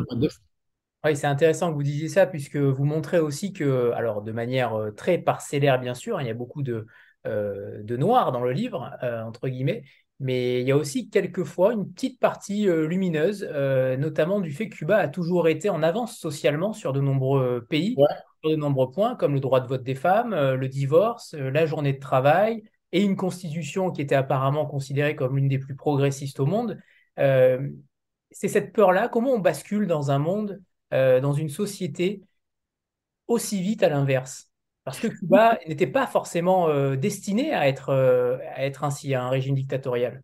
Ben, ce que je veux dire, ce n'est pas du malthusianisme, mais je considère quand même qu'il y a des hommes qui sont terriblement doués pour alpaguer et, et, et, et, tromper les autres. On a eu dans l'histoire, pourquoi les Allemands ont suivi Hitler pourquoi les Italiens ont suivi, Mussolini Pourquoi les Espagnols se sont mis derrière Franco et, le peu qui se sont opposés, ils ont fini où ils ont fini, mais ce n'était pas la majorité quand même. Et donc, il y a des, pays où, ils nous tombent du ciel. Je ne suis pas particulièrement... je, je, crois à la cosmogonie, donc ça tombe bien comme phrase. Un monsieur ou une madame, parce qu'il pourrait aussi y avoir des, femmes, hein, capable de, de, tout chambouler et surtout de tromper les grandes... Les grandes et, et, et, beau, il suffit d'un beau parleur, il suffit d'un beau parleur, il suffit d'un contexte particulier de crispation sociale, et c'est ça qui est dangereux, c'est-à-dire que dans les, dans, les, dans les grands contextes de crispation sociale et de frustration nationale, c'est là, c'est de là qui sort cette espèce de messie, cette espèce de messie, comme on l'a eu aussi dans la religion chrétienne, est capable de, euh, de canaliser le mécontentement général, est capable de, de, euh, de s'imposer, de s'imposer pour le bien ou pour le pire. Parfois, c'est pour le bien, c'est rare, mais la plupart du temps, c'est pour le pire.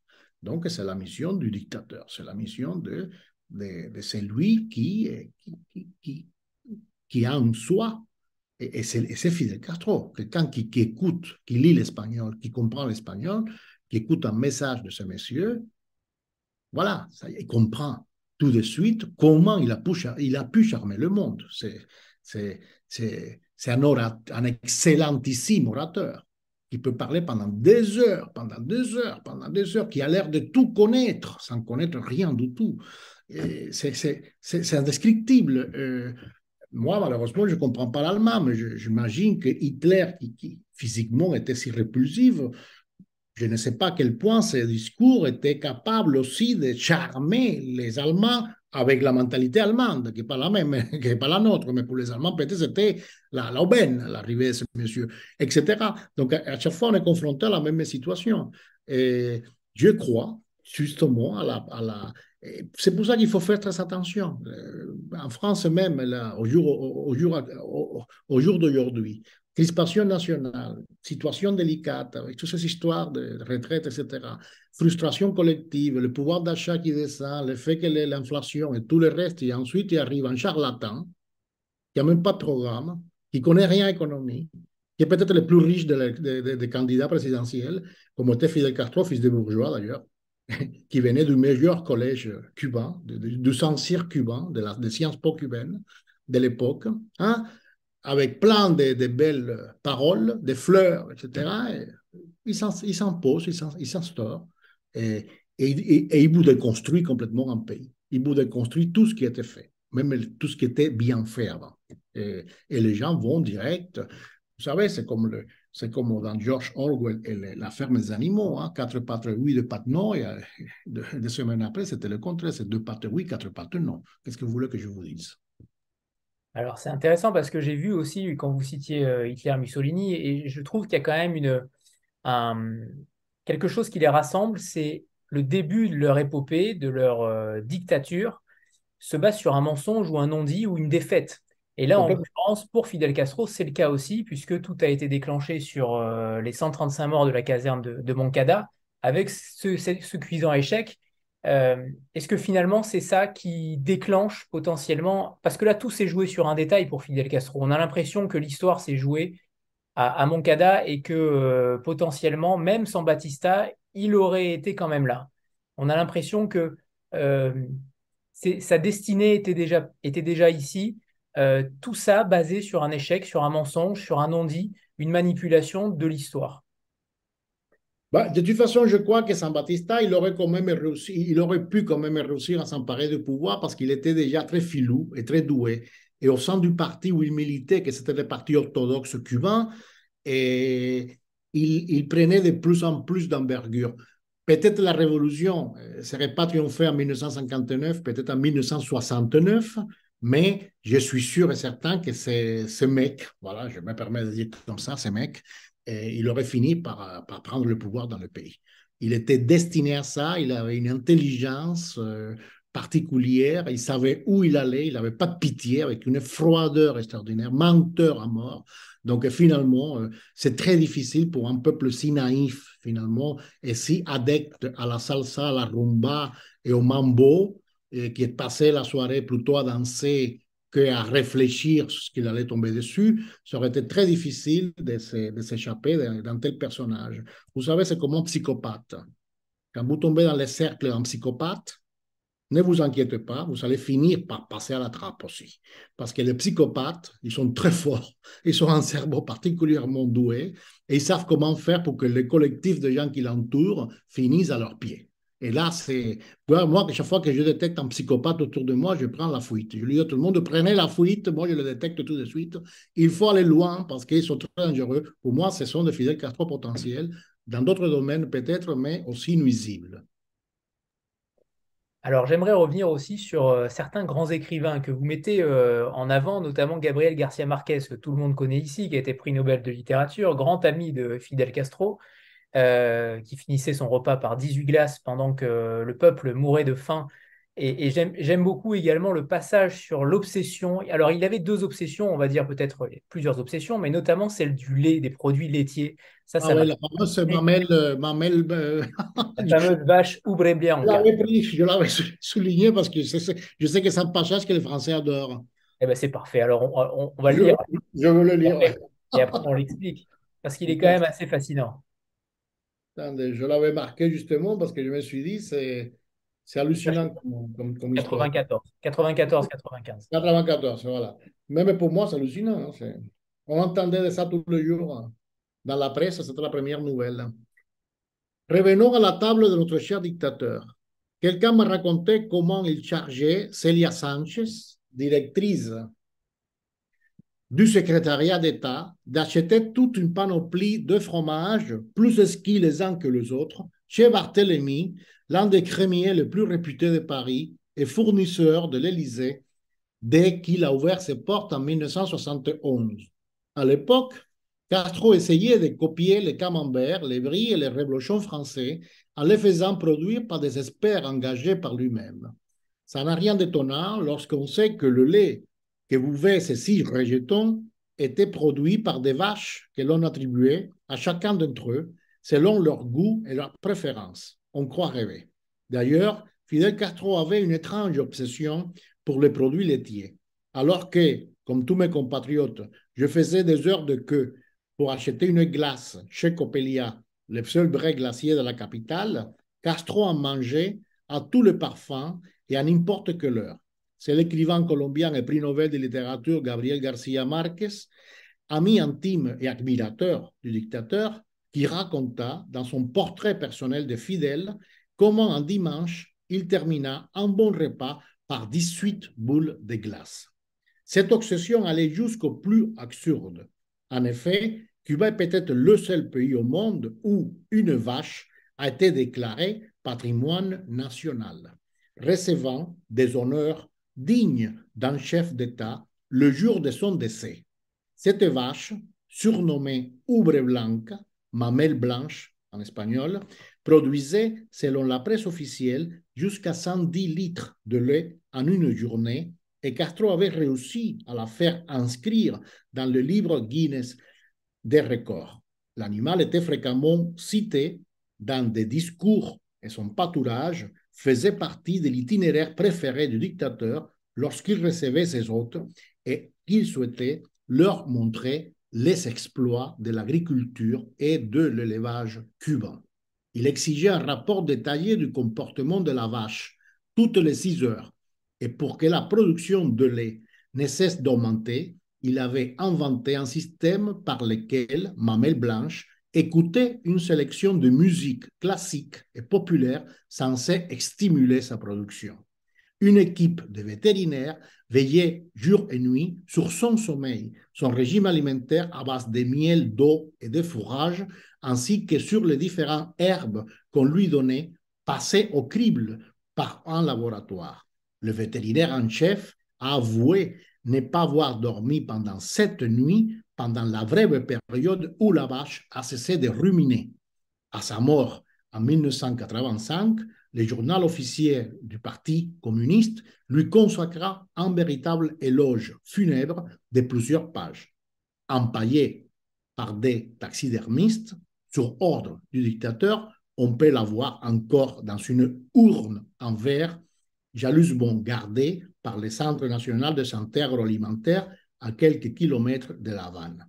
À Nueva Gerona, ville de naissance du mammifère idolâtré, fut érigé un monument à la mémoire de la vache la plus célèbre du continent américain. Désormais, c'est plus un monument au triste souvenir des Cubains de la période où la propagande du régime vantait les mérites de son industrie laitière alors que le lait et tous les autres produits dérivés des bovins étaient devenus introuvables ou, dans le meilleur des cas, rationnés. Merci. On voit l'absurdité de la chose et sa deuxième obsession était euh, la santé. Euh, l'obsession sanitaire, elle, est assez euh, impressionnante, notamment nous qui avons connu le Covid, le monde entier a connu le Covid, mais cette obsession sanitaire avec ce contrôle absolu et la gratuité, en réalité, en fait, il, il, il dirigeait grâce à la gratuité de cette santé-là. C'est ça qui est intéressant aussi, c'est que la gratuité permettait de contrôler, de lobotomiser, comme vous l'écrivez aussi, le peuple. Oui, parce que finalement, c'est ma mère qui m'a qui m'a dit un, jour, j'étais jeune, euh, enfin enfant encore, il m'a dit oui, parce que parce que justement Castro lors de long discours venait de citer statiquement parlant euh, tous les hôpitaux, toutes les cliniques, tous les médecins, combien de médecins qui vont exporter dans tous les pays du tiers-monde, que c'est au Yémen, que c'est en Syrie, que c'est en Mozambique, que c'est en Madagascar, partout dans le monde partaient ces, ces blouses blanches cubaines, etc. Et ils ne s'arrêtaient pas de mériter, de, donner des statistiques, la mortalité infantile la plus basse de tous les continents américains, etc. etc. Et ma mère a dit, dis donc, dans ce pays, on vit que pour tomber malade. C'est-à-dire, la seule chose qui nous reste, c'est tomber malade pour être satisfait par la révolution et pour dire quelle, quelle merveille de pays. Regardez, nous sommes soignés parce que nous sommes tombés malades. Donc, le seul espoir pour un Cubain pour se sentir bien dans son pays, c'était tomber malade. Parce qu'autrement, si vous ne tombiez pas malade, il n'y avait pas moyen de vous sentir bien dans le pays. Il n'y avait rien d'autre à faire. Donc, en réalité, l'histoire de la santé, ça m'a toujours épaté. Moi, et je le raconte dans les livres, quand je suis arrivé ici en France, que je dû aller à, l'office d'immigration, comme tous les immigrants, euh, pour avoir ma carte de résident au début, et qu'on bouffait une espèce de, petit euh, parcours médical euh, léger. Hein. J'étais très surpris de voir la, la, légèreté de cette, de cette visite médicale qu'on vous fait faire ici. On vous regarde la langue, euh, regardez par ici, voir la lumière, vous voyez la lumière au fond du couloir, oui, oui, je la vois, voilà, quand c'est bon, vous êtes, euh, vous, vous êtes en bonne santé, voilà, c'était quelque chose plus ou moins comme ça. Quand je passe devant la, la, la, personne en question euh, qui, qui, qui, qui, allait me demander euh, quel vaccin j'avais sur moi, les gens d'autres pays, je ne sais pas, imagine de, pays d'Afrique, etc., ils n'ont même pas ces papiers-là. Mais moi, j'avais mon carnet, mon carnet de, vaccinés cubains. Et quand je lui montrais ça à la femme, je l'ai encore, hein, je, l'ai ici. Et, elle, a, elle, a, cru tomber du ciel, elle me dit, mais monsieur, bout, ça a pris pour une passoire. Et je, je lui dis ce que ça veut dire.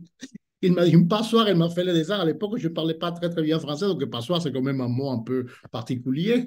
Et il m'a fait un dessin pour que je vois qu'est-ce que c'était. Tout ce qu'on m'avait trouvé pour tous les vaccins, il y en avait 30 et quelques.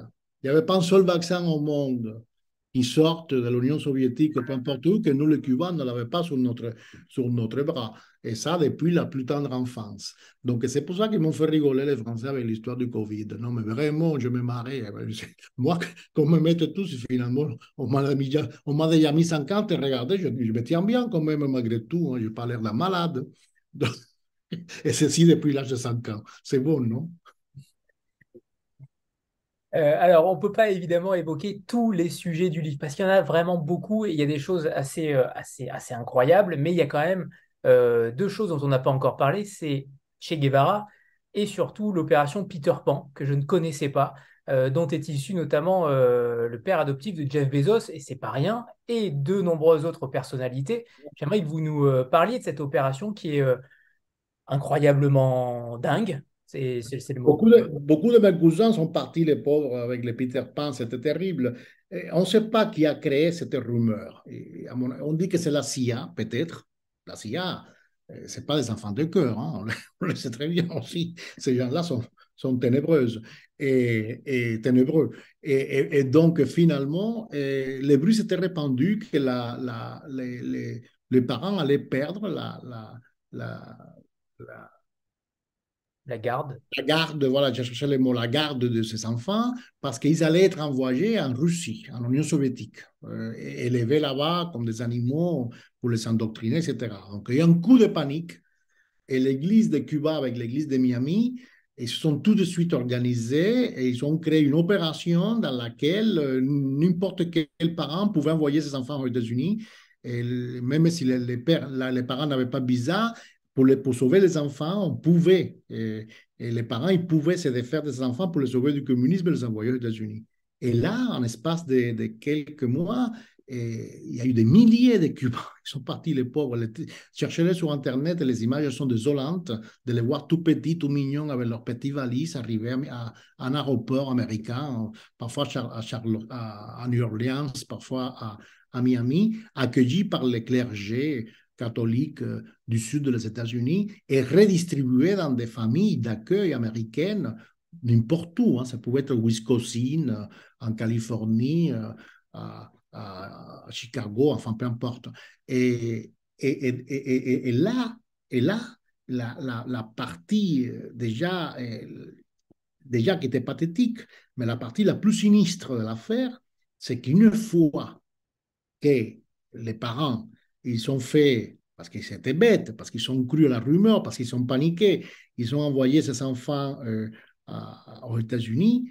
Castro n'a pas trouvé euh, une meilleure euh, punition pour, ce, pour ces parents qui ont quand même défié son régime paradisiaque et merveilleux que d'interdire pendant des années la sortie des parents de Cuba de telle façon qu'il y en a énormément des enfants Peter Pan, on les appelait comme ça, qui ont grandi dans le traumatisme de ne plus revoir ses parents pendant 10, 12, 15 années parce que Castro n'a pas voulu donner l'autorisation de quitter le pays à, à, ses parents. Et certains, et c'est triste, il y, a, il y, a, même un film là-dessus qui est sorti il n'y a pas longtemps, racontent qu'ils n'ont jamais pu rencontrer ses parents, parce qu'entre-temps, les parents étaient morts pour une raison quelconque, n'importe qui peut mourir, ou simplement, eh, ils ne sont jamais laissés quitter le pays. Et le père de George, euh, de, de Bezos, le, le propriétaire d'Amazon, de, eh, lui-même était un enfant Peter Pan. Et ça, Bezos l'a raconté plusieurs fois, le courage qu'a eu euh, euh, ses pères et son père de, de, de de revivre et de se refaire tout seul parce que lui-même, il n'a jamais pu revoir ses parents. Euh, c'est quand même extraordinaire. Et c'est l'un des des dizaines de chapitres désolants et, et, pathétiques de la, de la période communiste cubaine. Ce qui est très intéressant aussi dans votre livre, c'est le rôle du cinéma. Euh, je ne pensais pas que le cinéma avait eu un rôle aussi fondamental à certaines époques euh, de l'histoire du pays, euh, à, des, à, des, à, des, moments clés. Ça a une certaine révolte, une certaine compréhension des choses. Et ça, je trouve ça très intéressant aussi. J'aimerais que vous en disiez peut-être un mot parce que c'est rare que le cinéma ait ce pouvoir-là dans un pays. La manipulation, c'est-à-dire dans Cuba, le cinéma, il n'est pas indépendant. Le cinéma, il appartient à quelque chose qui s'appelait l'Institut cubain d'art et de l'industrie cinématographique. Et, par exemple, un film, il y a quelqu'un qui demande, je vais lui répondre, Fraise et chocolat. C'est l'un des films cubains qui est, qui par exemple, Suite Havane. C'est encore un film extraordinaire où personne ne parle. Hein. Et, mais, tout est dans les gestes, dans la musique, dans les comportements des gens. Suite Havane s'appelle. Et il y en a plein, hein, de toute façon. Et à chaque fois qu'il y en a eu une espèce de, de, de, de tension sociale où l'on croit que ça va finir par exploser, l'État cubain, avec son, son ministère de la Culture et son Institut du cinéma, a, euh, autorisé la, la, la, sortie ou la création d'un film qui traduise en quelque sorte le malheur collectif ou le malaise collectif pour faire un espèce de effet de libération de la pression. C'est comme la cocotte minute. Hein. Vous mettez une cocotte minute avec beaucoup, beaucoup, beaucoup de pression, vous, fermez bien la, les valves et, et va finir par exploser. Mais si vous soulevez un tout petit peu le, les, trucs là, comme, on, dit ça, les pitons, les valves, enfin, cette chose qu'on met sur la cocotte minute pour que l'eau, pour que pour que la vapeur s'échappe. On voit bien que vous n'avez jamais utilisé une cocotte minute parce que je vois que personne ne connaît. Enfin, quand, on fait Voilà, la soupape. La, soupape, il y a quelqu'un qui merci. Bon, cette soupape, je ne connaissais pas le mot, je suis content de l'apprendre. Et, et, donc, si vous soulevez ça, l'air qui, est, qui, qui, qui, va faire exploser la chose, ouf, s'échappe et tout redevient plus ou moins à la normale à l'intérieur de la cocotte. Eh bien, le cinéma a eu cet effet à Cuba, c'est-à-dire à chaque fois que, les gens eh, n'en pouvaient plus, qu'il paraît qu'il allait finalement avoir une, une, explosion sociale ou, ou, quelque chose comme ça, et, eh bien, ils sont soulevés. Et le cinéma, c'est extraordinaire. Hein. C'est un, effet de masse. C'est de nos jours un tout petit peu moins dans la société moderne parce que finalement, les gens ici sont Netflix ou ils le regardent à la maison. Mais dans un pays comme Cuba où tout passait par les seules deux chaînes de télévision ou par les circuits d'État du cinéma, tout le monde allait vers le cinéma et tout le monde allait voir ces films. Et une fois qu'ils sortaient du cinéma, ils se sont dit, ah, c'est bien, tout ce qu'on allait dire a été dit. Donc, de ce fait-là, à quoi se révolter ou dire quelque chose si vous l'avez déjà vu sur l'écran. Donc, vous n'avez plus envie d'aller manifester ni faire quoi que ce soit, vous, l'avez, vous êtes déjà satisfait. Vos envies ont été satisfaites par le cinéma. Donc, euh, et ça, c'est très malsain et encore une fois, très machiavélique. Voilà comment ça marche, comment, comment ce régime-là, il, s'arrive à tenir euh, sur place.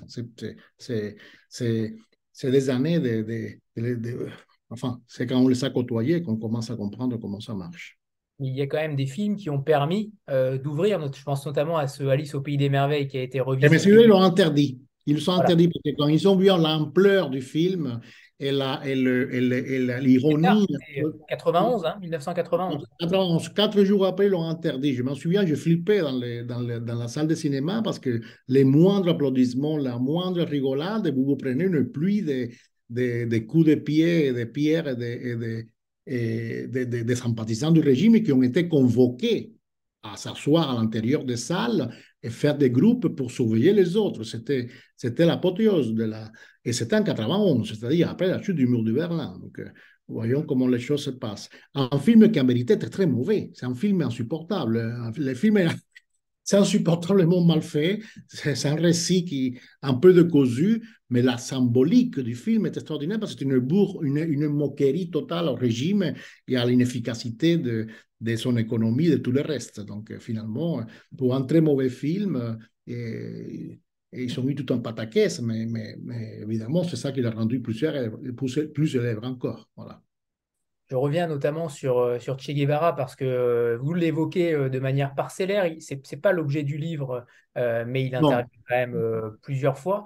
Est-ce que c'est quelque chose, une matière qui, matière humaine, hein, mais une matière qui vous, qui, en tant qu'exilé cubain, peut aussi vous, euh, vous donner un sujet, un sujet sur... Euh, non, parce que finalement, c'est un combat très difficile. Je vais vous expliquer pourquoi. Il y a quelqu'un qui m'a... Quelqu'un exilé, exilé comme moi, quelqu'un qui, qui après, bon, a une vie euh, extraordinaire parce que c'est quelqu'un qui, qui a fréquenté les, les grands mondes des présidents de pays, etc et, qui, qui, pense pareil que moi, et qui, qui, qui est parti de Cuba quand, quand, quand elle avait 14 euh, ans. Et en fait, euh, en parlant de Che Guevara, parce qu'on on était à Rome j'ai vu de, euh, quelqu'un qui se baladait avec un t-shirt de Che Guevara, et il lui dit, mais tu vois, c'est pas possible. Il m'a dit, ben, écoute, laisse-le. On ne peut pas contre ces, contre ces choses-là pour une raison très simple. Tu ne peux pas imaginer, ces, personnes n'habitaient pas en, Europe, elles habitaient dans un pays du Moyen-Orient. Tu ne peux pas imaginer pour ce, la quantité de gens du monde, dans le tiers-monde, pour lesquels le Che Guevara représente quelque chose. C'est comme une espèce de Christ. C'est comme si tu l'enlevais le Christ aux vrais chrétiens ceux qui croient vraiment au Christ. C'est comme si tu leur enlevais la dernière espoir qu'ils ont. Ces gens des pays où vraiment tout va mal. Si tu les enlèves cette image-là, la seule qu'ils brandissent, la seule qu'ils considèrent qui était leur sauveur, qu'est-ce que tu vas leur laisser? Et alors c'est là où je me suis dit que tout dépend du contexte dans lequel on se trouve. C'est Che Guevara qui pour moi est un personnage abominable, et que beaucoup de Cubains, on les appelle les bouchers de la Cabagne, qui est la forteresse militaire dans laquelle il était chef de prison et où il signait les ordres d'exécution expéditifs de tous les opposants du régime qu'il a voulu eh, faire passer par les poteaux d'exécution. Celui-là qui pour moi était un, aventurier argentin, mec sans raté, etc., qui, avec une haine impressionnante de, ceux qui ont réussi dans la vie, un, des pires bourreaux, comme dit euh, euh, euh, quelqu'un, il est un espèce de messie pour des millions de personnes du monde et des pays, Bangladesh, Birmanie, enfin, je ne sais pas, je ne peux, je veux pas non plus faire une liste de pays parce que ce n'est pas très, très, très, très correct, mais on sait de quoi on parle. Et comment peut-on enlever ces mythes à ces gens-là? Alors, je me suis rendu compte que c'était peine perdue. C'était peine perdue, c'est des choses que ça, à côté de tout le reste, ce n'est qu'un détail, en fait.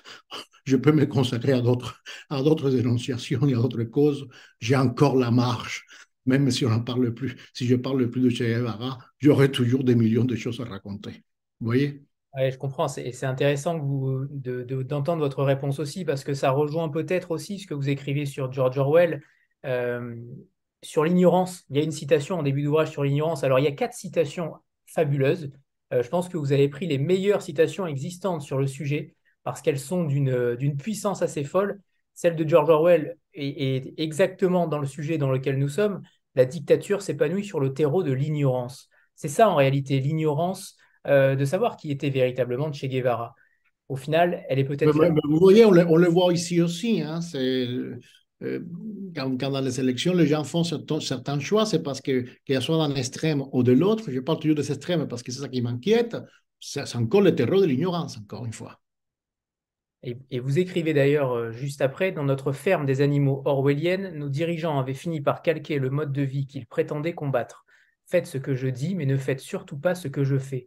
Et tout au long du récit, on voit qu'en effet, c'est la méthode qu'a prise Fidel Castro où, par exemple, euh, il interdit à des, opposants de parler deux heures dans une audience, euh, dans un tribunal, alors que lui avait parlé deux heures, deux heures et demie pour faire sa plaidoirie.